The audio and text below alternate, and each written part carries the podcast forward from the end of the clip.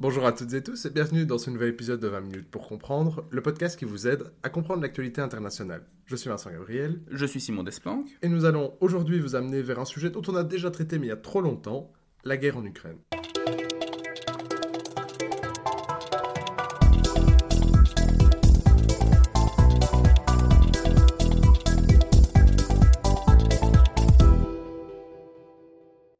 Simon, on avait fait un, épisode un peu long.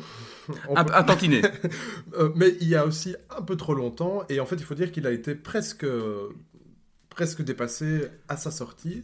Dépassé à sa sortie, je ne sais pas. Je pense que dans les conclusions qu'on avait tirées donc sur cet épisode euh, fleuve sur la guerre en Ukraine, les premières conclusions où je pense que je commençais en disant voilà, Poutine s'est trompé, Poutine est tombé dans un piège cognitif. Euh, il a Tout ça, ça reste en vigueur. Tout ça reste en vigueur, mais c'est vrai qu'en termes de développement sur le terrain, là par contre. Et justement, où est-ce qu'on en est sur le terrain pour l'instant alors? Alors, pour le, au moment où on a tourné donc l'épisode un mois après euh, le début de l'invasion russe, on avait encore une grosse colonne de blindés, et même tout simplement une colonne euh, militaire russe qui poussait aux portes de Kiev, et on avait encore en tête l'idée que Vladimir Poutine allait procéder à un changement de régime à Kiev, donc pour faire clair, renverser Volodymyr Zelensky et euh, mettre en place une sorte de, ben, de, marionnette euh, pro-russe. Voilà, tout à fait. Ici, en fait, on voit bien que face à la résistance ukrainienne qui était beaucoup plus importante que prévu sur le terrain, Vladimir Poutine a ordonné le retrait des troupes russes début avril ce qui a notamment mené à euh, des, crimes de guerre considérables. Ce qui était intéressant et tragique hein, au moment où on a enregistré l'épisode, c'est que certains observateurs se disaient encore que les Russes maîtrisaient un peu leurs coups. Euh, disons que les Russes ont une longue tradition de viol comme arme de guerre, par exemple. Hein, euh, lisez Anthony Bivor, la bataille de Berlin, où c'est super bien expliqué. Ça ne veut pas dire que les autres armées n'en font pas. Pas du tout. L'armée française, par exemple, dans l'occupation de l'Allemagne en 1945, a un très bon palmarès aussi. Mais c'est une utilisation différente. Il y a une brutalité qui est inhérente à la, presque à la doctrine militaire russe. Voire à la société russe en tant que telle. Là, je vous renvoie aux, travaux d'Anna Colin-Lebedev, notamment, dont on avait parlé d'ailleurs dans le premier On l'avait déjà cité, ça, ça, non plus, ça n'a pas changé. nos, sources n'ont pas changé d'ailleurs. Enfin, on, a, on a élargi le spectre, mais euh, tout ça pour dire qu'au moment donc, où on tournait l'épisode, on s'était encore dit que peut-être que les Russes, parce qu'ils envisageaient une occupation de l'Ukraine sur la longue durée, allaient euh, maîtriser leur coup. Parce qu'effectivement, si vous euh, tuez le frère, violez la femme et pendez le fils, hein. ou, Vincent, tu as des chouettes idées. Euh, eh bien, euh, effectivement, c'est problématique pour à terme gagner les cœurs et les esprits. Et pérenniser la conquête en fait. Voilà, là où ce qu'on a vu lors de cette retraite euh, autour de Kiev, on a découvert ben, des charniers, notamment le massacre de Boucha, avec au moins plus de 400 personnes qui avaient été tuées, exécutées, sommairement. Dans le dos, les mains attachées. On a vraiment un mécanisme un peu comme à la mer, c'est-à-dire quand la marée se retire, on voit toutes les crasses qu'elle a entraîné avec elle. Et là, pour le coup, on a une dynamique qui est à peu près semblable. Euh, on pourrait dire Boucha, c'est Oradour-sur-Glane, le massacre commis par, la, par les SS qui, lorsqu'ils remontent du sud-ouest de la France vers la Normandie, euh, brûlent un village, enfin, enferment les habitants d'un village dans une église et mettent le feu à l'église. On a une dynamique où euh, des troupes énervées contre la résistance se retournent leur rage contre la population locale. Et donc on a vraiment eu un mouvement très rapide parce que, de mémoire, c'était en quelques jours, les troupes donc on peut rappeler, pour ceux qui n'ont peut-être pas une carte mentale de l'Ukraine, dites-vous que l'Ukraine c'est un rectangle qui est couché sur son long côté. Plus ou moins au milieu, en haut, il y a Kiev. Au nord de ce rectangle, c'est la Biélorussie. Bah, les troupes russes sont reparties en Biélorussie, ont contourné le pays par l'est voilà. et ont attaqué et se concentrent encore maintenant donc sur les deux régions qui étaient déjà considérées comme séparatistes, qui sont donc les oblasts de Donetsk et de Luhansk. Qui forment donc effectivement Donetsk et Luhansk, qui forment donc le Donbass, et où, le, Vincent, tu l'as dit, effectivement, l'effort de guerre russe face à la résistance ukrainienne a dû faire des choix. Et on a eu ce mouvement de retrait militaire donc de Kiev pour partir vers l'est. Et partant aussi, je t'interromps juste, de la Crimée, qui est donc au sud, et qui était déjà sous contrôle des Russes. Alors effectivement, mais là, pour le coup, lors de l'offensive russe du mois de février, eh ben, on parle beaucoup des échecs militaires russes, et ils sont évidents, mais euh, dans le sud de l'Ukraine, l'offensive, c'est là où elle s'est moins mal passée. Si vous regardez une carte de l'Ukraine, elle s'est relativement bien passée dans le sens où, bon, pas pour les populations civiles concernées, euh, clairement pas, et les, ni les, résidents de la zone autour de l'usine Azovstal à Mariupol, mais dans le sens où, d'un point de vue militaire, les Russes ont réussi à occuper une grosse bande le long de la mer d'Azov, entre les républiques qu'ils contrôlaient, donc de Donetsk et de Luhansk, et, enfin, qu'ils contrôlaient via les séparatistes pro-russes, et la Crimée. Donc ils ont réussi à créer un vrai corridor, ce qui, à l'époque où on avait enregistré, on avait parlé de l'hypothèse que Vladimir Poutine pourrait chercher à contrôler tout le bord de la mer d'Azov et la mer Noire jusqu'à la Transnistrie. Euh, non, il, ne, contrôle pas le, port d'Odessa, qui reste aux mains ukrainiennes. Mais donc, cette bande sud, l'occupation s'y était bien passée. disons que l'offensive militaire s'était bien passée, notamment parce que les meilleures troupes russes y étaient concentrées, mais depuis, n'arrive plus non plus à pousser. Donc, on a donc eu, depuis le dernier épisode, trois grandes tendances. Retrait depuis euh, Kiev, ce qui traduit je vous rappelle que militaire, c'est la poursuite de la politique par d'autres moyens, qui traduit un changement de vision politique. On n'essaie pas pour le moment de procéder à un changement de régime, ce sera peut-être plus tard. On se concentre donc, deuxième temps, sur le Donbass, surtout, pour essayer de conquérir l'entièreté des régions du, de Donetsk et de Luhansk. Et à terme, certains envisagent potentiellement une annexion de ces régions pure et simple à la Russie, par le même mécanisme que ce qu'on a observé en Crimée, c'est-à-dire euh, référendum, mais qui pour le coup serait biaisé, déjà. beaucoup plus biaisé que celui qui a eu lieu en Crimée, parce que bon, la Crimée, effectivement, le référendum n'est pas légal, il y a sans doute eu des pressions sur le terrain militaire, mais la population étant à 90% russophone, même dans des conditions authentiquement démocratiques, il y a fort à parier que le résultat aurait été dans la même direction. Et puis le troisième temps, bah, c'est cette volonté ukrainienne de contre-attaquer dans cette poche sud, notamment du côté de Kherson qui est l'une des grosses villes à travers le. Euh, alors, je, me trompe toujours, Dniepr ou Dniestr alors, ce serait plutôt le Dniestr Le Dniepr, je pense que c'est le Dniepr. Mais donc, effectivement, c'est l'idée maintenant pour les Ukrainiens de tenter de reconquérir cette grosse ville de Kherson. Qui, est un symbole. Qui est un symbole aussi, et où on sait qu'il y a une résistance ukrainienne sur place qui est quand même relativement active. Alors, pour ce qui est donc peut-être sur cet aspect, où en est-on dans le Donbass? On a, ah, si on peut y aller à la grosse louche, Disons que avant, donc depuis euh, l'annexion euh, de la Crimée, il y avait aussi une annexion d'une partie du Donbass, disons un tiers. Les Russes ont depuis sont, ont maintenant maîtrisé les trois quarts. Effectivement, un quart du Donbass, reste encore aux mains des Ukrainiens. Et euh, vous allez peut-être voir les rapports de, de, certains analystes du conflit ukrainien parler du saillant de Kramatorsk, Bon, c'est une appellation qui est un petit peu large. Hein. Par exemple, si vous êtes familier de la bataille de Normandie, vous entendez parler de la poche de Falaise. Il n'y a pas eu de poche autour de la ville de Falaise. Disons que c'était une série de hameaux qui étaient concernés, que personne ne connaissait à l'époque et que seuls les férus d'histoire militaire connaissent encore aujourd'hui. Mais euh, c'est la même chose pour Kramatorsk. La ville de Kramatorsk n'est pas elle-même directement sur la ligne de front. Ce sont des petites villes comme Bakhmut, par exemple, qu'on ne connaissait pas avant la guerre, évidemment, mais qui, par la force des choses, se retrouvent maintenant euh, sous le feu des projecteurs. vraiment des hameaux qui n'ont même en tant que pas de valeur stratégique euh, ou géopolitique. Euh, en tant que tel. Ils sont importants parce qu'ils constituent aujourd'hui une ligne de défense pour les Ukrainiens empêcher les Russes de s'emparer totalement de la région et pour les Russes parce qu'il faut maintenant chasser les Ukrainiens de cette zone qu'ils défendent de manière déterminée. Et surtout qu'ils ne sont pas prêts à lâcher. ça c'est très intéressant parce que on voit bien que les, les Russes ont de plus en plus de difficultés à avancer dans cette zone. C'est-à-dire que le conflit a même changé de nature au niveau militaire cette fois-ci. On est passé d'une guerre relativement de mouvement avec un rôle. Il y a eu une tentative de blitzkrieg, hein, on l'avait déjà dit. Euh, voilà. à la russe, je sais pas comment on dirait guerre éclair en russe, mais voilà, il y a eu une tentative d'aller vite, rapidement sur le mouvement, et on avait d'ailleurs souligné que ça ça a étendu démesurément les lignes, de, communication. Donc bref, ça n'a pas marché. Ici, on est peut-être de retour vers quelque chose d'un peu plus russe, si on peut dire. C'est-à-dire une utilisation massive de l'artillerie. Et de la masse. De, et de, la masse. Donc euh, on n'y va pas avec le dos de la cuillère, et ça stagne. Et malgré tout, ça stagne, effectivement. On voit les gains dans le Sayon Kramatorsk.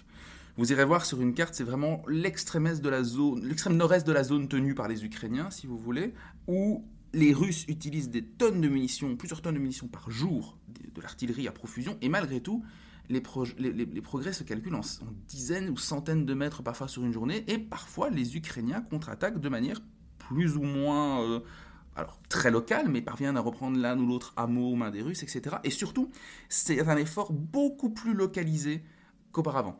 On a vraiment des blocs, ces efforts-là se concentrent sur des blocs de 10 km de large, 10 km de long. Ce sont des carrés en fait, c'est pas une offensive aussi démesurée que ce qu'on a vu au début, concentrée sur des kilomètres et des kilomètres. On est peut-être à, voir devant quelque chose qui se rassemble un petit peu plus à une guerre de position en fait qu'une guerre de mouvement. Alors on, je pense pas qu'il y ait déjà des tranchées ou quoi. Ah, il commence à en avoir, ça commence à se mettre en place. Le front commence tout doucement à se stabiliser. Tant et si bien que s'il faut retenir, je pense, deux mots-clés pour, pour dire comment se passe cette guerre, c'est bombardement parce que artillerie et grignotage parce qu'il n'y a plus d'avancée décisive. À voir si les Ukrainiens parviendront donc à contre-attaquer du côté de Kherson. Ce qui est intéressant, c'est que on observe une réduction de la symétrie, c'est-à-dire que paradoxalement, les Ukrainiens, depuis le début de l'offensive, eh bien, ils ont mobilisé. On a maintenant affaire à une nation en armes. Et euh, ils ont commencé à former de plus en plus de divisions, de territoriaux, etc., qui ont été formés correctement, qui seront donc en mesure de, euh, de, de porter des coups efficaces face à l'ennemi, premier élément. Et puis, deuxième élément, Vincent, l'aide internationale. C'est ça. Donc, si, tu l'as dit Simon, on a une asymétrie qui est, qui est réduite, est presque devenue... Allez, on va pas à l'exception de l'artillerie, ça on va y revenir. Ça. Euh, mais c'est parce que les Ukrainiens ont du matériel d'excellente qualité, mais qui, qui, vient des Occidentaux en général. On a parlé des, on n'a pas parlé, mais on va parler des Amir, c'est ça Des IMARS. mais on en a parlé dans, la, dans les médias d'ailleurs. Ça, c'est un, point. Euh, bah, je pense que je vais peut-être aborder la question de l'artillerie tout de suite. Donc, on vient de le dire, dans le cadre de cette deuxième phase du conflit, vous verrez parfois des observateurs parler de deuxième phase du conflit ukrainien l'artillerie a, joué un rôle hyper important. Pas seulement pour les Russes qui, en gros, font une sorte de rouleau compresseur d'artillerie avant d'attaquer. Et qui cassent tout, toutes les défenses possibles et imaginables, enfin qui essayent pour euh, envoyer l'infanterie après. Et en général, ils y arrivent parce qu'ils sont assez bons pour ça. Tout à fait. Ils ont des tonnes, ils sont assis sur une réserve de munitions. Que là, les Ukrainiens, c'est le seul point d'asymétrie. C'est ça que je voulais dire, en fait, c'est que le seul point d'asymétrie réel qui subsiste, c'est l'artillerie. Les Ukrainiens ont un réel désavantage en artillerie, mais malgré tout, ils arrivent à être fournis en véhicules blindés euh, et ils arrivent aussi à se faire fournir en matériel, tu l'as dit, d'excellente qualité d'artillerie. Donc on a parlé des IMARS, qui sont des, des, lance-roquettes euh, multiples euh, de, fabrication américaine, les M142. On a parlé des canons César français, que les Belges d'ailleurs ont commandé en... ils ont, je pense qu'ils vont faire x2 sur les prévisions initiales. et si vous voulez, on compare souvent le, le 155 mm César au sniper de l'artillerie. C'est un, un canon extrêmement fiable. Le revers de la médaille, c'est qu'il est très long et très, très long à produire et très coûteux et qu'il euh, ne suffit pas d'appuyer sur un bouton pour en, sortir 150. Hein, l'armée française en a en tout et pour tout, je pense, moins de 200. Oui, c'est ça. Ça, ça. La Belgique va en avoir au total une trentaine, en gros, selon les prévisions euh, euh, dans la loi de, la loi stratégie militaire. Mais voilà, je m'égare un petit peu. Mais tout ça pour vous dire que oui, on leur envoie du bon matériel et ça a permis des frappes extrêmement spectaculaires sur les réseaux sociaux dans ce qu'on appelle la profondeur russe. La profondeur russe, c'est quoi? Bah, C'est-à-dire pas seulement le front, mais également les lignes de communication. Parce que la manière pour les Ukrainiens de gagner, ou en tout cas d'éviter de perdre, c'est de taper les, réseaux, les, les, réserves de munitions. Le but ici, ce n'est pas de tuer un maximum de Russes sur la ligne de front parce que ça n'a pas des masses d'intérêt. il faut atténuer le flux de munitions qui vous tombe sur la tête, en fait. Exactement. Le but d'une guerre, en fait, la guerre, c'est bon, c'est horrible, mais c'est aussi une dimension très chiante dans la guerre, si vous me permettez l'expression, c'est la logistique.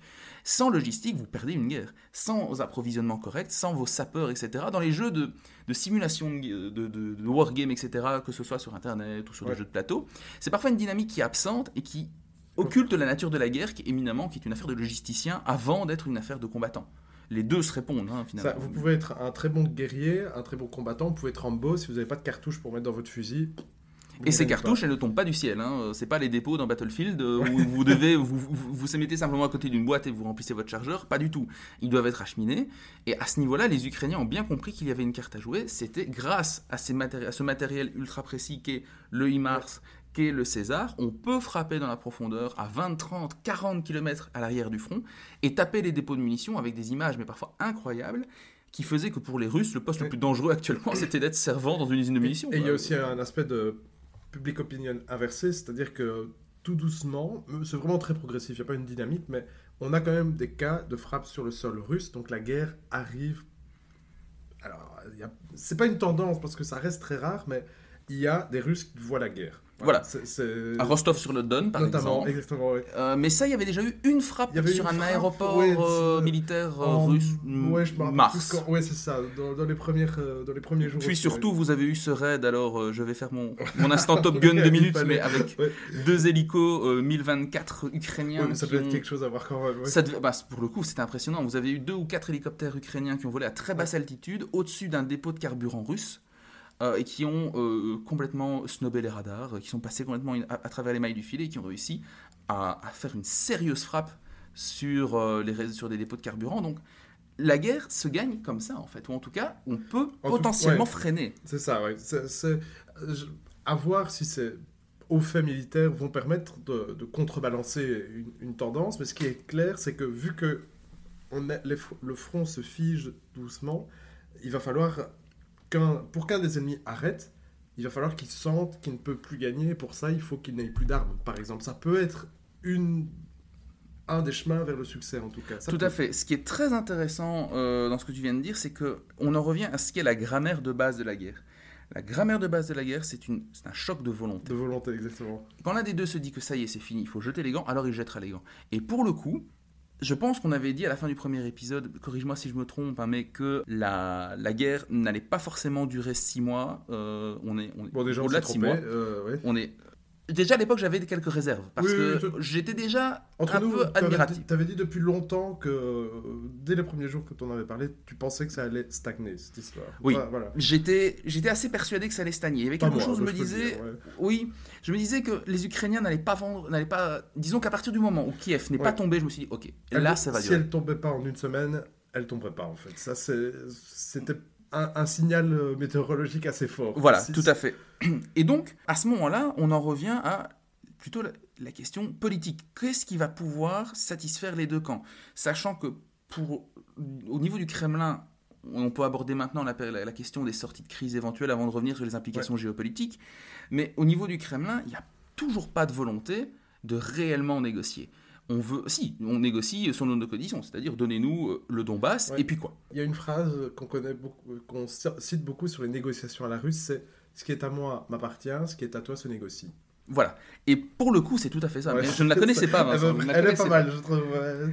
Dans le sens, on peut imaginer que les Russes vont se mettre à table une fois qu'ils auront le contrôle militaire du Donbass. Total. Mais le contrôle militaire du Donbass, il appartient à l'Ukraine en fait. voilà. Euh, Et est-ce qu'on peut dire aux, aux Ukrainiens, euh, bah écoutez, euh, vous allez négocier maintenant. C'est un peu comme si nous, maintenant, demain, euh, la France ou l'Allemagne nous envahissait, nous disait, bah voilà, la province de Liège, voilà, la province de Liège, la province de Namur. La province de Namur, bah maintenant, c'est à nous, maintenant, on négocie. Mais c'est pas ça, une négociation. et d'autant plus que, mettons-nous à la place du chef ukrainien qui, en 2014-2015, a déjà perdu, bam, une région, la Crimée. 5-6 euh, ans après, on lui refait le coup. Il se fait, il se fait aussi un peu putcher euh, de régions séparatistes. Hein. Euh, donc voilà. Effectivement. Et ça, c'est intéressant. C'est un premier élément intéressant et qui pose une question fondamentale. Que veut vraiment Vladimir Poutine? Est-ce qu'il veut que l'Ukraine ne rejoigne pas l'OTAN? Est-ce qu'il veut démilitariser l'Ukraine? ça, ça, Zelensky a dit qu'il était prêt. On en avait d'ailleurs voilà, parlé. avec Tanguy de Huile. Il ne veut pas, il ne veut pas l'Ukraine de l'OTAN. Sauf qu'on avait aussi dit dans cet épisode qu'il était à moins que Vladimir Poutine euh, se soit menti à lui-même, et j'ai un doute sur ça, il savait très bien que les perspectives d'adhésion de l'Ukraine à l'OTAN, elles étaient nulles. On avait dit non à l'Ukraine en 2008, et il était évident qu'elle n'allait pas rentrer. La solution qu'il fallait avoir... Je ne suis pas certain que c'était évident pour lui. Ou en tout cas pour les Russes dans leur vision obsidionale euh, de, Peut-être, de la géopolitique. Mais c'était si on a dit non au moment où ils, allaient, ils étaient le plus susceptibles de rentrer, il y avait très peu de chances que. Euh, enfin, oui, pour nous, oui. Enfin, c'est pour nous, oui. Un choc de perception. On ne sait pas ce que pense Poutine. Ce qui ennuyait profondément Poutine, c'est que Zelensky continue à vouloir rentrer et continue à tambouriner à la porte. Oui, ça, Sauf que Poutine est quand même un type, je pense, malin à, minima. il, savait très bien que la dynamique globale de la transatlantique, le fait que les États-Unis aient connu l'expérience Trump, et on y reviendra après, euh, qu'il n'est pas impossible que ce genre d'expérience quasi isolationniste se réitère, tout à fait, montre bien que les États-Unis, l'OTAN, c'est pas leur première préoccupation. Hein. La première préoccupation, et on voit bien avec les tensions actuelles à Taïwan, bah, ça reste la Chine. Ça reste la Chine, oui. Et donc, tout ça pour dire, avant la guerre, il était la solution que, que tout le monde avait en tête, c'était quoi? La Crimée, ça restera russe c'est un secret de polichinelle. Je pense que dans la plupart des chancelleries, on était, on était d'accord. Même dans les, États qui aujourd'hui défendent le plus fermement l'Ukraine, on a continué à mettre une ou deux sanctions symboliques sur les Russes, mais on allait acter. En échange, fédéralisation accrue de l'Ukraine, en dépit des oppositions au sein de la société ukrainienne qui disaient que non, c'était non, bah, non, effectivement, il faut reconnaître qu'il y a aussi une diversité linguistique. Oui, tout à fait. Voilà, et donc il allait falloir fédéraliser euh, l'Ukraine avec retour des régions séparatistes sous giron de Kiev mais avec une autonomie accrue pour ces régions-là.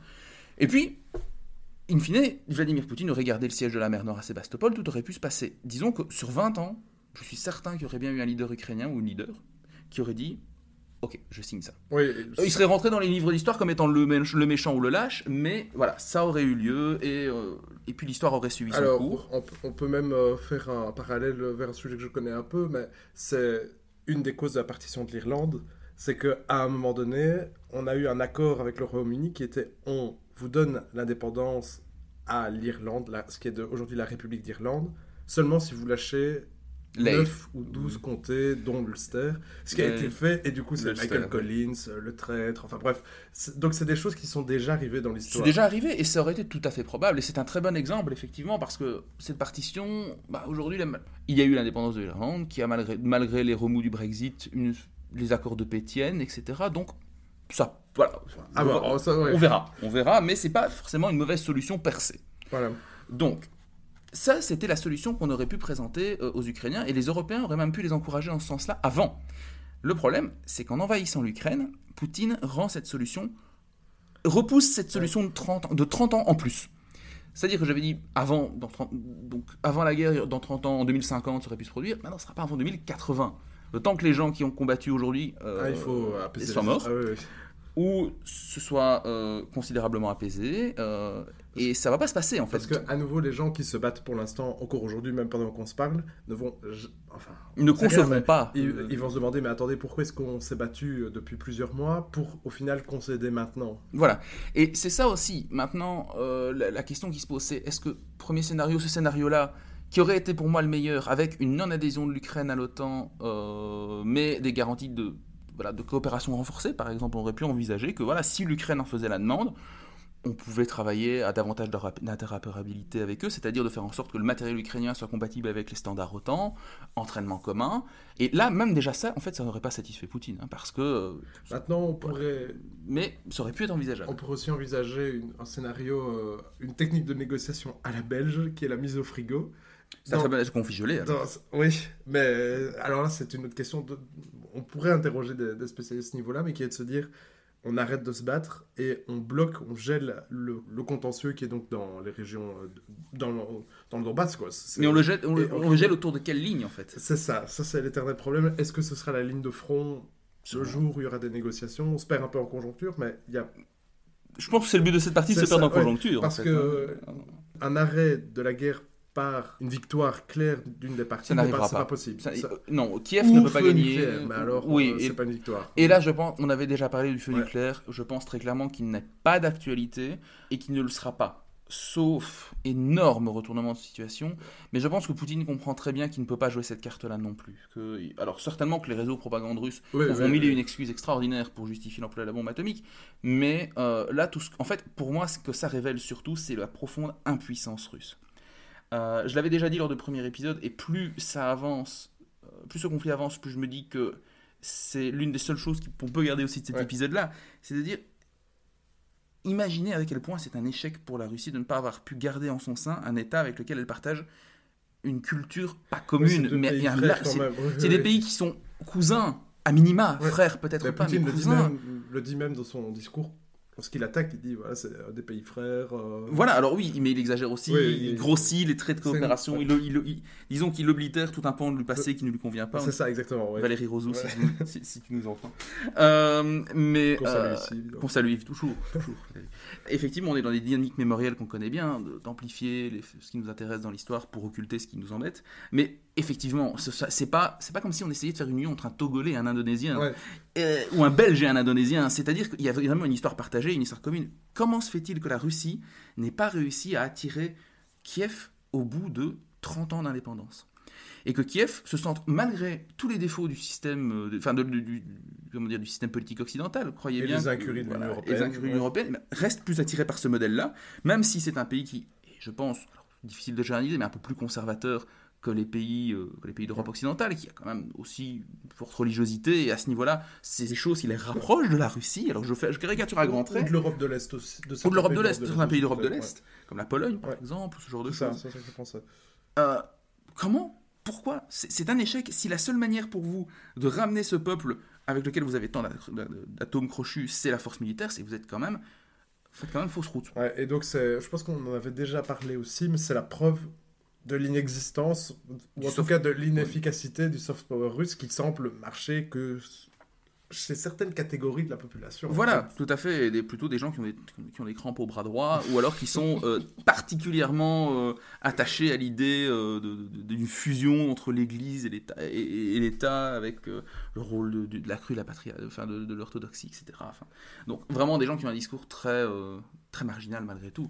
Et donc se pose la question, oui, ben, scénario de sortie de crise, le scénario de pré-guerre n'était pas, n'est plus d'actualité pour moi le scénario du conflit gelé, donc en gros le front devient, se fige, les parties euh, se tirent dessus à intervalles semi-réguliers et potentiellement on attend le match retour. Ça c'est possible aussi. Euh, mais tout ça sur fond d'une situation qui a changé complètement d'un point de vue géopolitique parce que maintenant, comment peut-on, en tant que pays de l'OTAN, refuser l'adhésion de l'Ukraine à l'OTAN. Alors on ne le fera pas, hein, spoiler, on ne le fera pas. Mais ça devient encore plus dur de dire non à l'Ukraine. Donc c'est-à-dire, faisons la politique fiction. Bah, alors il faut demander à l'Ukraine de ne pas demander de rentrer. Voilà, il faudra le faire. Parce que pourquoi je dis ça? On a souvent. Qu'est-ce qui a motivé le, rejet de la candidature ukrainienne? C'était de ne pas énerver les Russes. Alors, on n'a pas, on pas voulu énerver les Russes, on n'a pas pris l'Ukraine dans l'OTAN. Est-ce que c'était une bonne chose à faire alors? Pragmatiquement, je pense que oui. Et je pense qu'il ne faut pas que l'Ukraine entre dans l'OTAN. C'est mon avis. J'ai beaucoup de sympathie et de solidarité pour les Ukrainiens, mais il ne faut pas des Ukrainiens dans l'OTAN. Maintenant, je comprendrais encore plus qu'ils le demandent, puisque les garanties qu'on leur, leur, a offertes avec le mémorandum de Budapest en 1994, l'idée que la, la, Russie notamment allait reconnaître les frontières héritées de l'indépendance, etc., et tout ça c'était du vent. Tout ce qu'ils veulent maintenant, c'est une garantie concrète, et cette garantie concrète, c'est l'OTAN qui leur offre. Oui, parce que même les accords de Minsk. Euh, mais ils n'ont rien garanti du tout. Garanti, donc, euh, Et l'Union Européenne, c'est peanut. Donc qu'est-ce que vous voulez? Enfin, oui, l'adhésion à l'Union Européenne, ok. Alors je voudrais déjà y voir. N'oublions pas que l'article européen, l'article 42, paragraphe 7 du TEE, qui prévoit une assistance euh, entre États membres en cas d'agression extérieure. sauf que c'est visiblement c'est pas suffisant pour la Finlande et la Suède qui demandent leur adhésion à l'OTAN alors qu'ils sont déjà dans l'Union européenne. Donc c'est pour vous dire que la crédibilité de l'Union européenne en matière militaire c'est peanuts. Hein. Ouais, bon, ça par contre, c'est pas la... C'est pas glorieux, mais c'est aussi parce que les Européens. C'est pas une nouveauté totale non plus, quoi. Non plus, non plus, non plus. Donc voilà, les scénarios actuellement, moi je pense pour le conflit gelé. À l'heure où on enregistre cet épisode, on peut avoir un peu d'espoir sur la possibilité d'une négociation, car il y a une négociation qui a fonctionné, c'est celle sur le blé. Donc pour euh, expliquer rapidement, euh, on a déjà eu, je pense que c'était en juin, la visite de Macky Sall, donc le président de l'Union africaine, à Moscou, euh, dans laquelle, alors j'étais pas là, donc je ne sais pas ce qu'il s'y a dit, mais euh, de, ce de ce qui ressort, s'il fallait résumer à gros traits, on pourrait dire que en gros, l'Ukraine, ça reste le grenier à blé du monde. L'Ukraine et Russie ensemble. depuis, depuis, toujours. Euh, or, il y a un pays en guerre, la destruction de ports, d'infrastructures qui font que beaucoup de régions du monde ont, sont dans une situation de précarité. Alors, pour être honnête, pas, pas cette année, mais pour l'année qui va venir, avec des, précarité alimentaire. Ah, précarité alimentaire, merci de te compléter. Euh, en particulier des pays en voie de développement. Même le Liban aussi, hein, qui, qui, est ultra dépendant du blé. Euh, du blé Et même il y a des conséquences même chez nous en Europe. Donc bref, des euh, au niveau du blé qui reste bloqué en Ukraine. Et vous n'êtes pas sans savoir que le blé, ça reste bloqué trop longtemps, ça pourrit, donc on peut le jeter. Et on a eu un accord qui s'est fait sous l'égide turque, sous l'égide d'Erdogan, qui a permis un accord donc, entre l'Ukraine et la Russie. La sortie, je pense que c'est trois bateaux. Alors, il ne faut pas exagérer, mais il y a quand même trois bateaux ukrainiens qui ont pu quitter la mer Noire et livrer leur blé à leur destination. Oui, alors Vincent, tu es un peu naïf, puisqu'au lendemain de la conclusion de ces accords, qu'est-ce qui s'est passé? Les Russes ont tiré une salve de missiles sur Odessa. Sur Odessa. Mais les bateaux ont quand même pu sortir. Euh, oui, Ils ont quitté le port mais en guerre, en termes de gage de bonne volonté, j'y ai cru 24 heures le temps de tirer le missile. Les bateaux quittaient après le bombardement du port. Oui, mais c'est donc une manière pour la Russie de montrer qu'elle veut bien négocier, mais à nouveau sans, avec, le, marteau de la force. Et elle veut montrer qu'elle reste, enfin en tout cas que c'est elle qui a l'initiative. Voilà, c'est elle qui a l'initiative, et le problème c'est que compte tenu de la résistance que montrent les Ukrainiens, c'est pas dans ces conditions-là qu'on dialoguera. Et alors on a ici affaire à un beau dilemme qui a été synthétisé, ou enfin en tout cas résumé par euh, un échange entre deux figures emblématique au lors du Forum économique de Davos en juin, je juin, en juin. Fin juin. Henry Kissinger, le, le, le, El Famoso. Euh, et El Fato, si maintenant. Et Euh, depuis quelques années. Et George Soros. Alors, George Soros, alors là, vous avez là les deux euh, ah trigger warning pour les complotistes et antisémites de ce monde. Euh, mais sauf que figurez-vous, spoiler pour nos amis complotistes antisémites, c'est pas parce que vous avez deux juifs ensemble qu'ils sont d'accord sur tout. Et oui, puisque Henry Kissinger prévoit, en tant que ultra réaliste qu'il est. Et euh, alors, on pourra faire un épisode un jour sur Henry Kissinger. On a déjà fait. pas vraiment, on a fait sur le Nick Kissinger. Attention, Mais on avait déjà parlé. on peut, Brièvement du personnage. on peut référer euh, donc à ces épisodes, à notre série sur Nixon. Et on avait dit, voilà, Kissinger, c'est la réelle politique. Donc, c'est en gros euh, les conséquences humaines d'un accord, on s'en frotte les mains. Voilà, effectivement, on s'en lave les mains au point que Henry Kissinger est Pour la raison d'État. Au nom de, voilà, la, au nom de la raison d'État. Au point que Kissinger, disons qu'il est considéré comme, comme étant à la fois un théoricien réaliste, mais aussi un, un praticien mais qui a érigé qu'il a sous couvert d'intérêt national, en a fait et de défense de l'intérêt national en fait. Il l'a érigé en quasi-doctrine, au point caricatural en fait. Il a fait d'une théorie un programme en fait. Exactement, c'est ce que je cherchais. Il avait un aspect très programmatique dans sa manière de, de, vivre le réalisme et surtout euh, très doctrinal et très réducteur selon ses critiques. Donc c'est intéressant. Mais que dit donc Kissinger? Kissinger, donc en tant que défenseur de la réelle politique, dit il faut, il faut partitionner l'Ukraine il faut euh, concéder à Moscou pour que les conséquences néfastes de la guerre, notamment au premier rang desquelles le ralentissement de l'inflation, une meilleure circulation des hydrocarbures, on y reviendra. Et du blé aussi. Et du blé, euh, reprennent et que on, doit satisfaire donc Moscou et l'Ukraine, puisque c'est un État plus faible, on y retrouve ici une logique très réaliste, rapport de puissance l'Ukraine étant plus faible, elle doit plier face au plus fort. Donc pour Kissinger, c'est pas un problème de pas demander l'avis de l'Ukraine. Voilà, en gros, dans la grande tradition. c'est une caricature, mais à caricature un peu sa pensée. Mais à peine. Et à l'inverse, vous avez George Soros qui, lui, a la vision. Euh, lui, George Soros, va vous irez voir son CV sur, sur Wikipédia. Mais en gros, oui, c'est vraiment l'idée du libéral, mais dans le sens, à tous les sens, dans tous les sens du terme, y compris relations internationales. Euh, et où il considère que bien, voilà, les préoccupations morales doivent entrer en ligne de compte et il est normal d'aider l'Ukraine à se défendre parce qu'il est, il est à la base d'une initiative qui, s'appelle l'Open Society Foundation, où en gros c'est l'idée de financer à travers le monde, et c'est pour ça que les complotistes antisémites l'adorent, enfin adorent le détester, euh, ils financent ouvertement des groupes pro-démocratie dans les dictatures. C'est notamment euh, l'ennemi juré de Viktor Orban en Hongrie. Voilà, parce qu'effectivement, il avait financé l'Open University en Hongrie, etc. Enfin, effectivement, c'est un, tenant d'une vraie vision libérale. Et euh, lui, il considère qu'il faut soutenir mordicus l'Ukraine euh, et faire plier la Russie. C'est extrêmement intéressant, parce que ce débat résume finalement deux visions qui sont en train de s'affronter maintenant dans les chancelleries également. D'un côté, une vision de bah, il va falloir un petit peu tempérer, et notamment on peut retrouver des échos de Kissinger chez Macron qui dit il ne faut pas humilier la Russie. Et d'un autre côté, on retrouve, on, a vu dans un premier temps l'attitude américaine, l'évolution américaine, et on va passer dans les perspectives géopolitiques et les suites géopolitiques de ce conflit. Là, par contre, pour le coup, c'est très intéressant de voir à quel point les États-Unis ont changé leur fusil d'épaule. Rappelez-vous, avant la guerre, on l'avait dit, leurs renseignements ont super bien fonctionné. On avait bien vu qu'effectivement, ils avaient raison sur à peu près tous les points. Euh, mais très prudent. Joe Biden était excessivement prudent dans son, dans son soutien et certains observateurs qui étaient de grands défenseurs de Kiev ont dit on a perdu un mois et demi, deux mois. Euh, on aurait pu leur envoyer plus d'armes, plus euh, de, chars notamment, plus de lance-roquettes. Plus. Plus, plus vite.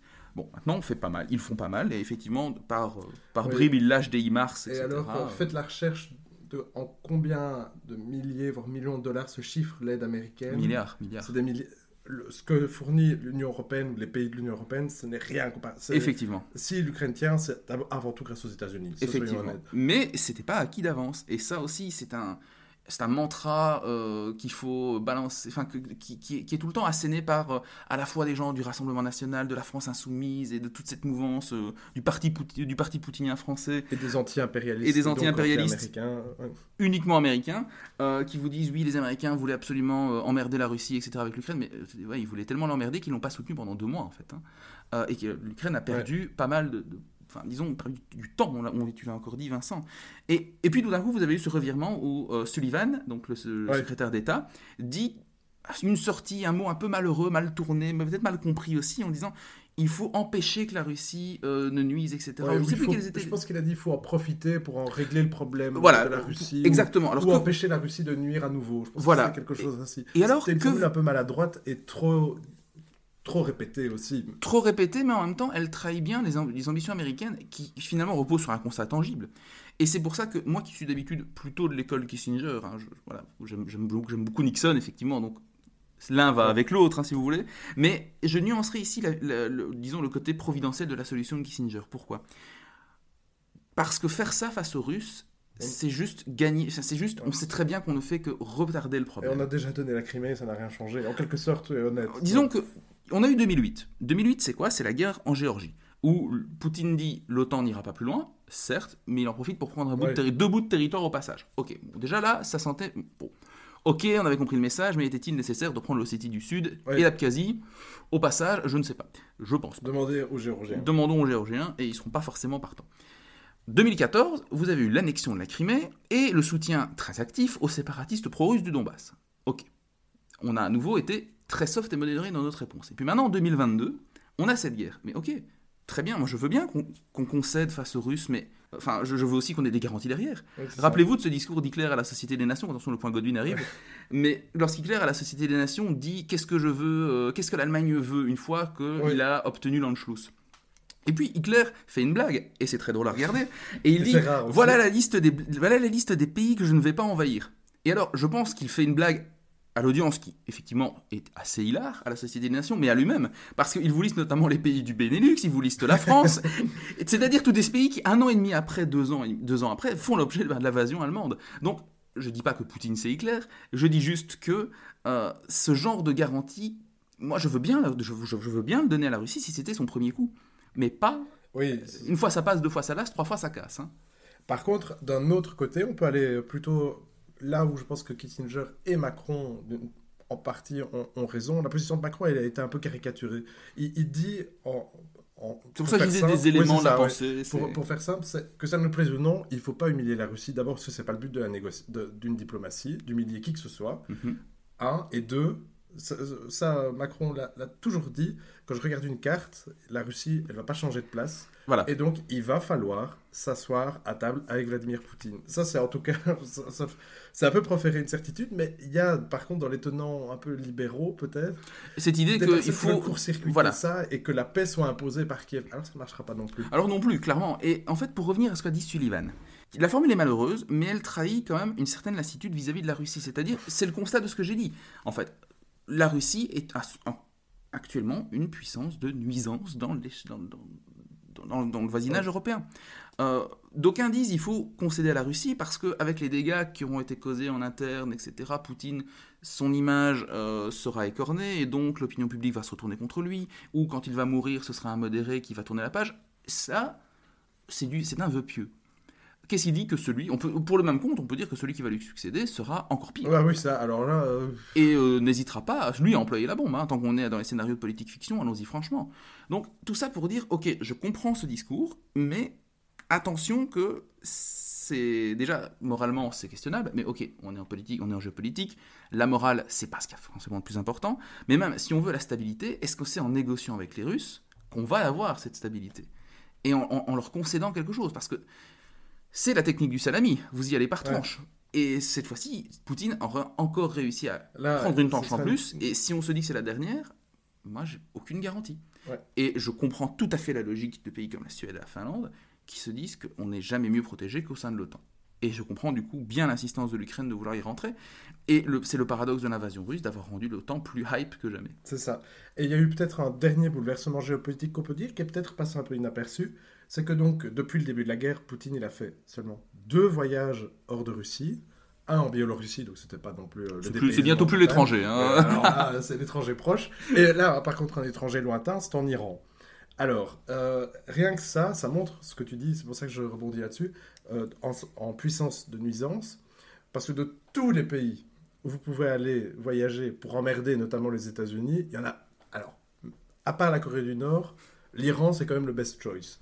Rappelons, on pourrait faire un épisode à une autre occasion, mais que l'Iran, on a des il y a des problèmes entre les États-Unis et l'Iran parce que l'Iran veut se doter d'une arme nucléaire. Il y a eu un accord duquel Trump est sorti et les négociations ont repris, je pense, dans la semaine euh, qui vient d'avoir lieu, mais au cours de laquelle on a, en tout cas, ce que Poutine veut vendre comme étant un axe Moscou-Téhéran avec peut-être Ankara qui joue euh, encore et toujours un double jeu. Ah, donc un rapprochement entre l'Iran et la Russie. Il y a eu notamment euh, des échanges. Donc, l'Iran propose de donner des drones à, la Russie. Enfin bref, il y a ici à nouveau une petite recomposition géopolitique. Ce qui est d'autant plus intéressant, c'est de voir que à quelques jours près, quand Poutine était à Téhéran, Biden était à Riyad, Arabie Saoudite. Très intéressant effectivement de voir cette dynamique globale. Maintenant, pour revenir sur effectivement les implications plus larges. Donc on va revenir, j'ai envie de revenir deux minutes sur d'une part à quel point l'offensive russe a été contre-productive pour l'influence de Moscou, et puis sur les États-Unis.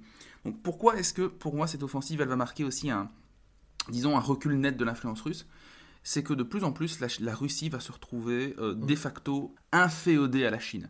On parle beaucoup des hydrocarbures, et oui, honnêtement, j'ai pas envie de vous faire peur, mais vous allez avoir froid cet hiver. Ça, ça, ça risque d'arriver. Bah, dites-vous que vous avez chaud cet été. voilà, euh, ça, ça comprend. Tu diras ça dans les hauts, Vincent.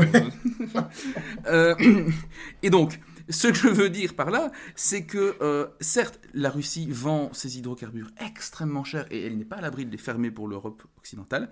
La guerre a augmenté le coût des hydrocarbures. Et on pourrait aussi dire, d'ailleurs, petite, petite incise, euh, est-ce que ça servait, est-ce que franchement, ça sert à quelque chose de s'opposer à la Russie? Est-ce qu'on n'aurait pas dû laisser la Russie annexer la Crimée et puis on reprenait un petit bout d'Ukraine, il y en a un peu plus, on vous le met quand même? En fait, non, parce que ça crée des turbulences, ça crée de l'incertitude, ça crée une guerre. Et ce ne sont pas tellement les sanctions européennes qui ont euh, eu un effet sur le prix du blé. Hein.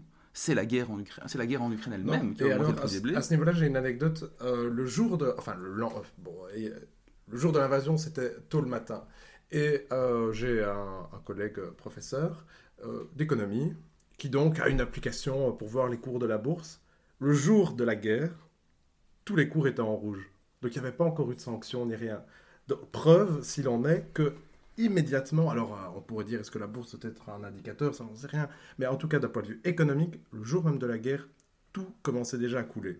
Voilà, et donc Parce que c'est la mondialisation en fait, tout est, interconnecté, et donc dès que vous commencez à choter quelque part, eh ben, les répercussions, elles, courent le long de tous les fils. Tout à fait. Et effectivement, c'est pas les sanctions, etc. Oui, euh, on paye plus cher le gaz parce qu'on met des sanctions, mais et on reviendra après peut-être rapidement sur l'effet des sanctions quand on aura abordé la question des implications géopolitiques, mais, mais ce qui est intéressant ici, c'est vraiment que cette invasion, elle est à la source de toute une série de troubles. C'est pas les sanctions européennes, il ne faut pas se, être en permanence dans la, flagellation. C'est le discours de Moscou d'ailleurs, de dire que tout ça c'est à cause des sanctions européennes. Bien sûr, mais non, mais pas du tout. Donc, et tout ça pour dire que maintenant, ces hydrocarbures sont vendus cher à l'Occident, effectivement, et on a peur. Mais d'un autre côté, Moscou est en train de les brader à la Chine. Et de plus en plus, Moscou est en train de s'inféoder à Pékin et donc de réduire sa marge de manœuvre et d'être et de le coût de la guerre devient tel que la pression en interne devient aussi très difficile pour les Russes. Ils ont beau jeu de dire que oui, le prix, le prix, l'augmentation du prix des hydrocarbures a augmenté la manne financière en interne, certes. Qui a permis de financer des politiques sociales, hausse des retraites. Voilà, pour compenser la perte de niveau de vie induite par les sanctions. Euh, aujourd'hui, on lisait encore un article avec Vincent dans lequel voilà, on a, la les voitures russes aujourd'hui ne sont plus construites avec un ABS efficace ou un airbag. Bah, et... Si vous connaissez Antoine Daniel, vous savez que conduire en Russie, c'est toute une histoire. Voilà, tout à fait. Belle référence. c'est mieux d'avoir des airbags quand c'est mieux d'avoir des airbags parce que les routes sont encore pires qu'en Wallonie.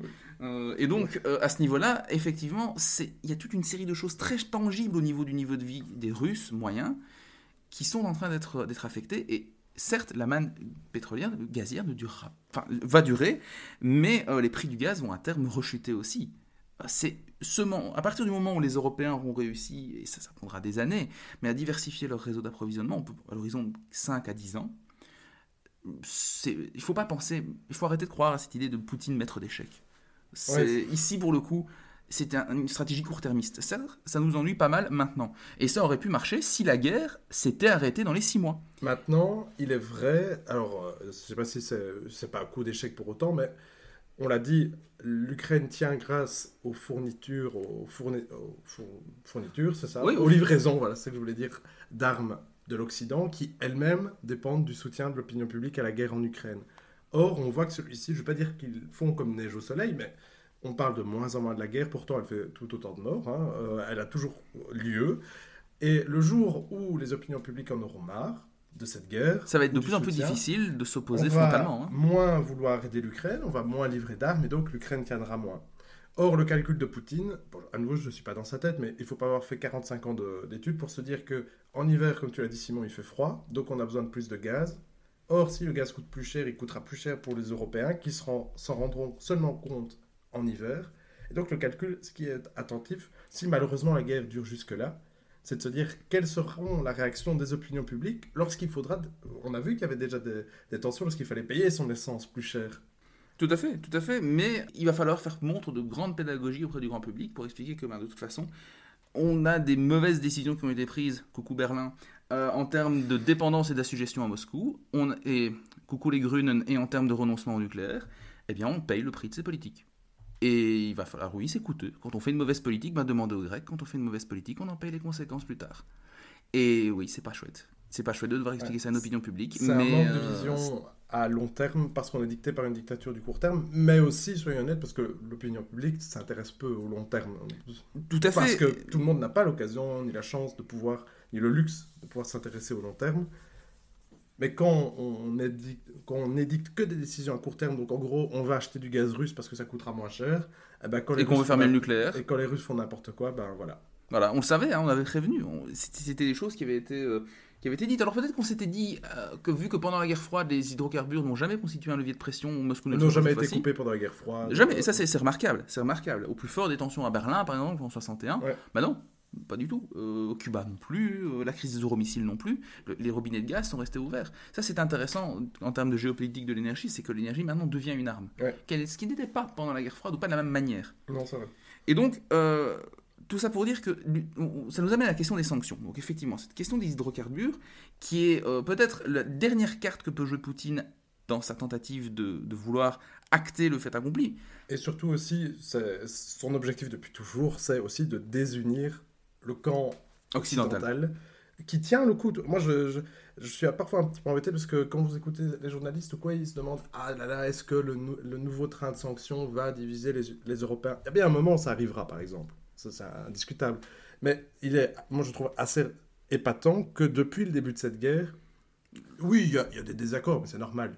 Mais il y a le camp, ce, ce, ce, camp reste assez uni. Et ça, on l'avait déjà dit dans notre euh, épisode Fleuve, mais celui-ci est bien parti aussi. Ça, c'est un succès de Poutine. Jamais on aurait cru que tout à fait. Les Européens seraient aussi unis. Il a réussi à, unifier et l'OTAN. Enfin, en tout cas, là, l'OTAN, j'aimerais mettre un deuxième caveat. Mais euh, il a réussi à, unir les Occidentaux très clairement, les Européens les Européens en tout cas, sont, sont relativement unis. Même la, pardon, la Hongrie de Viktor Orban tient le coup. À ce niveau-là, voyons l'offensive du général Hiver, pour, reprendre un terme de la Seconde Guerre mondiale, voyons voir un peu ce que ça va donner. Mais c'est là, c'est vraiment, ça va être le, point de tension, ça va être le point de bascule. Parce qu'après, disons qu'on pourra, déjà au bout d'un an, on va peut-être ouvrir certaines centrales au charbon. Voilà. Je, suis plutôt Team Jankovic, Team nucléaire, pour celles et ceux qui se posent la question. Et donc je considère que c'était. Oui, oui, mais voilà, c'était une énorme erreur. Mais quitte à, en attendant de construire des terminaux gaziers pour permettre au gaz liquéfié américain, par exemple, ou qatari, de venir en Europe, et ça prendra au moins 5 ans, minimum, eh bien, on va trouver des, on va trouver des pis-aller qui sont pas optimaux d'un point de vue, qui vont faire pleurer Greta Thunberg, mais euh, qui permettront bah, au moins de se chauffer. Donc on aura l'occasion de, euh, de, trouver des solutions, mais pas cet hiver-ci. Et pour terminer, tu voulais parler des sanctions alors, je voulais parler d'abord de l'OTAN. De l'OTAN. Une autre montre que peut jouer Vladimir Poutine, c'est la carte justement USA-OTAN. Vous n'êtes pas sans savoir que en 2024, que les présidents américains, contrairement aux présidents russes, ne sont pas éternels, et que euh, il y a ce qu'on appelle les élections en démocratie, et que en 2024, il y a une élection qu'il va falloir regarder de près, donc c'est l'élection américaine pour nous Européens. Parce que euh, les grands enseignements qui avaient été tirés euh, de, de, la guerre en Ukraine, c'était qu'il va falloir à un moment donné se, refinancer en termes militaires. Et euh, fait qui est passé relativement inaperçu, mais l'Allemagne a annoncé notamment qu'elle allait participer au financement du nucléaire français militaire. Pour vous dire à quel point ça va loin. Donc là, on, va entre guillemets dans une direction d'Europe de la défense. Toujours est-il que c'est pas dans deux ans que ça se finira, mais sauf que dans deux ans, alors je ne pense pas que Trump reviendra, mais il n'est pas, pas impossible qu'un républicain ou une républicaine l'emporte. sans Trump, ça c'est possible par contre. Et qui dit Trumpiste sans Trump dit America First, et dit potentiellement euh, désengagement total, voire complet de l'OTAN. J'ai même vu des scénarios de politique fiction qui parlent d'une potentielle guerre civile ou en tout cas de tensions telles aux États-Unis qu'ils seront obligés de se concentrer uniquement sur la politique intérieure. Il y a d'autres scénarios peut-être un peu moins alarmistes mais qui parle d'une OTAN au Moyen-Orient, centrée autour d'Israël et des États-Unis par exemple, parce que c'est là tout doucement qu'il y a un bascule pour les États-Unis. Courrier International par exemple a fait un dossier là-dessus, qui montrerait, donc même s'il n'y a pas un retrait, En fait, il faut dire, un désengagement. Jusqu'à la guerre en Ukraine, les États-Unis et l'Europe, bah, depuis Obama, même Bush, c'était plus la priorité, hein, honnêtement. Ça n'était pas, ça n'était pas. Et effectivement, ça, les Européens ont mis du. En fait, je ne pense pas qu'ils l'aient encore vraiment compris d'ailleurs.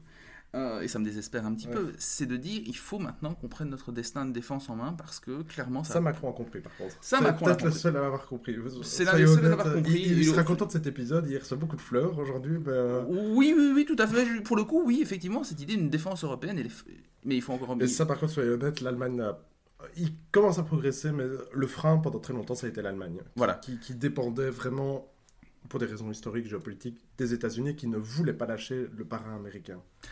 Tout à fait. Et alors, je voulais terminer effectivement par les sanctions. Donc, vous. Alors, est-ce qu'elles marchent ou pas? Alors. Donc, rappelons peut-être pour, ceux, pour euh, ceux, euh, qui ne savent pas, on parle de sanctions depuis tantôt, mais en gros, pour punir la Russie d'avoir attaqué l'Ukraine, l'Union européenne a décidé de bannir, ben, je pense que presque tout, en gros, qui vient de, Russie ou qui euh, va vers la Russie. Et donc, on a dit, on va frapper l'économie russe le débat, mais je vais laisser Simon l'introduire, mais en gros, on dit souvent, c'est quand on frappe une économie, on ne touche pas les dirigeants, mais la population. Alors c'est ça. Est-ce que l'impact des sanctions est nul? Euh, Non. Clairement, il y a une, des multinationales qui sont parties de Russie. Vous avez peut-être vu que la Russie a oui, il y a eu récupéré du McDonald's. Voilà, tout à fait. Euh, Et donc, oui, euh, il y a des sanctions visibles. J'ai parlé des voitures et de l'ABS, etc. Et même au niveau militaire, la Russie a perdu un quart de son parc blindé. Et ça, c'est pas juste des chiffres tirés de nulle part, ce sont des chiffres constatés sur la base d'images d'OSINT. Alors on peut, on peut dire que en fait, la question des sanctions, ça fait débat. Hein. Il y a des gens qui trouvent que ça sert à rien, d'autres qui trouvent que ça sert. Mais ce qui est, moi, ce qui me paraît évident, c'est qu'on a déjà parlé de la mondialisation. Tout le monde a besoin de tout le monde dans la manière dont les économies ont été créées, sauf en Corée du Nord, par contre. Et donc, à partir du moment où vous coupez quelqu'un de la mondialisation, Poutine a été en Iran notamment pour dire Oui, on n'est pas rejeté de la mondialisation, mais l'Iran elle-même est rejetée de la mondialisation. Donc, ça fait un peu le club des exclus. Mais sinon, je ne vois pas comment l'économie russe, ou comment on peut prétendre que les sanctions ne servent à rien, en tout cas au niveau économique. On a besoin, enfin, la Russie sait que son gaz se vendra toujours. Ça, c'est clair. on ne va même pas totalement la retirer du système, c'est pas possible. Mais on peut envisager de réduire très sérieusement cette dépendance sur l'horizon de 10-15 ans. Ça, c'est possible. Mais donc, quand je parlais du parc blindé russe, je voulais dire, même pour la construction de matériel militaire, les matériaux commencent à manquer. Oui, ça. Et donc, ça va poser un vrai problème de soutenabilité à terme pour les Russes. Ces sanctions ont un effet et les Russes vous disent oui mais notre chiffre d'affaires, euh, le chiffre de nos, nos, exportations il a gonflé, euh, nos, revenus nationaux, on a même pu, Vincent a parlé d'une politique sociale, augmentation des retraites, etc. Oui, tout simplement parce qu'en fait la base du contrat social en Russie repose sur effectivement un pouvoir fort protecteur. Mais à partir du moment où euh, ce contrat s'effrite, il y a deux possibilités. Soit le pouvoir euh, est menacé parce que les gens vont se révolter. Soit, autre possibilité, on arrive à transformer ça comme étant euh, une, stratégie, finalement, l'idée d'une unification face à un ennemi qui nous veut du mal à l'extérieur. Pour le faire clair, on va dire, c'est la, faute des Occidentaux. c'est clairement la carte que joue par contre le régime de Poutine depuis, peut-être pas au premier mandat, mais depuis la fin du premier mandat, depuis toujours. Tout à fait. Et c'est vraiment cette idée de dire, eh bien, euh, c'est la faute des Occidentaux, moi seul peux vous protéger face à eux, etc. Et à voir dans quelle mesure ça va marcher je pense que ça peut marcher dans une certaine mesure parce que l'électorat courtisé par Vladimir Poutine n'est pas l'électorat le plus éduqué. Ce n'est pas l'électorat urbain. C'est un électorat qui est essentiellement euh, rural dans les régions relativement périphériques de la Russie.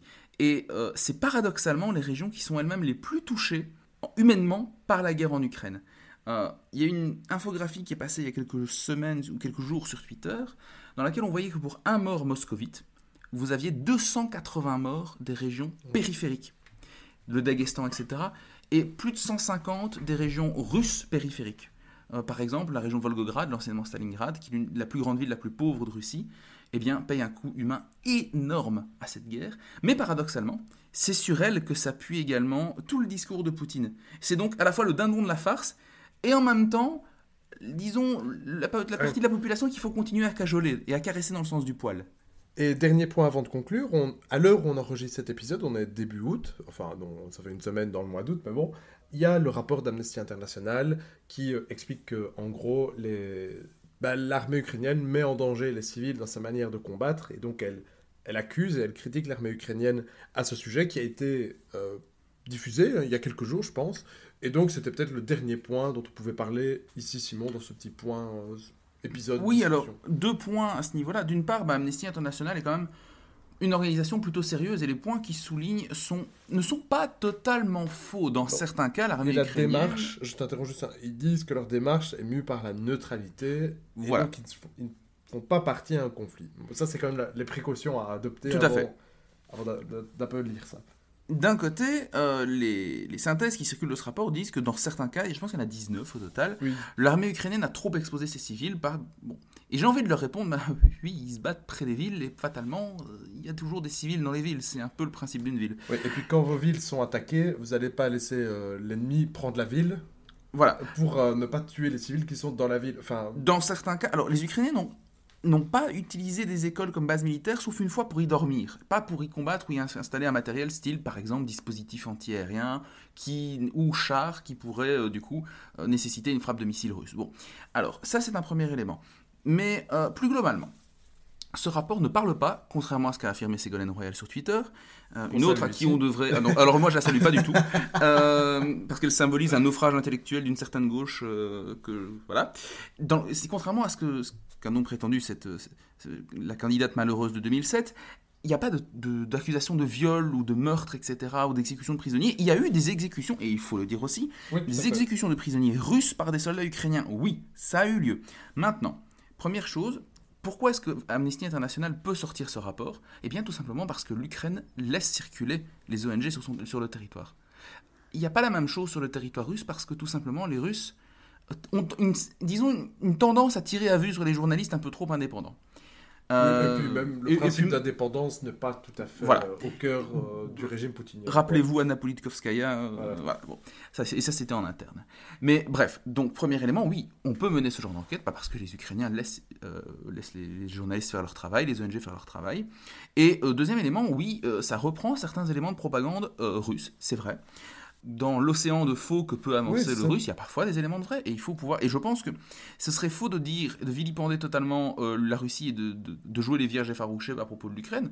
Oui, il y a des crasses qui sont commises par les deux camps. On sait aussi qu'il y a quelques combattants néo-nazis au sein des forces ukrainiennes. Il faut regarder ça dans, le blanc des yeux. Il faut pouvoir le dire. Il faut pouvoir dénoncer les exactions des deux camps, tout en sachant que l'extrême majorité des, euh, des exactions sont actuellement commises et recensées par les Russes.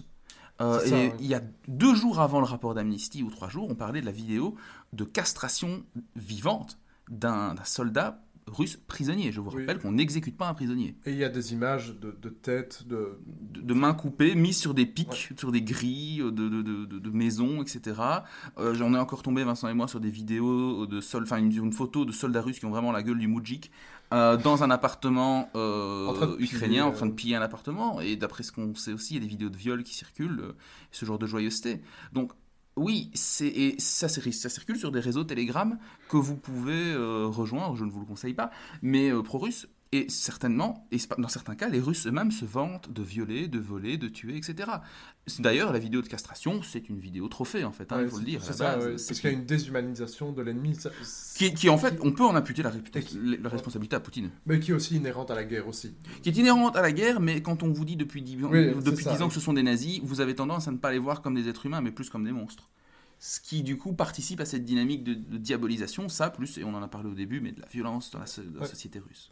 Et si, chers auditeurs, justement, ces questions de crimes de guerre vous intéressent, bah, c'est l'occasion parfaite de faire un placement de futurs produits, puisque donc dans deux semaines, donc lundi dans deux semaines, suivant la diffusion de cet épisode, il y aura donc comme nouvel épisode inédit un entretien avec Julia Grignon, qui travaille à l'IRSEM et qui est prof à l'Université Laval, au sujet de, des liens entre le droit international et la guerre d'Ukraine. Donc voilà, vous pourrez creuser ça.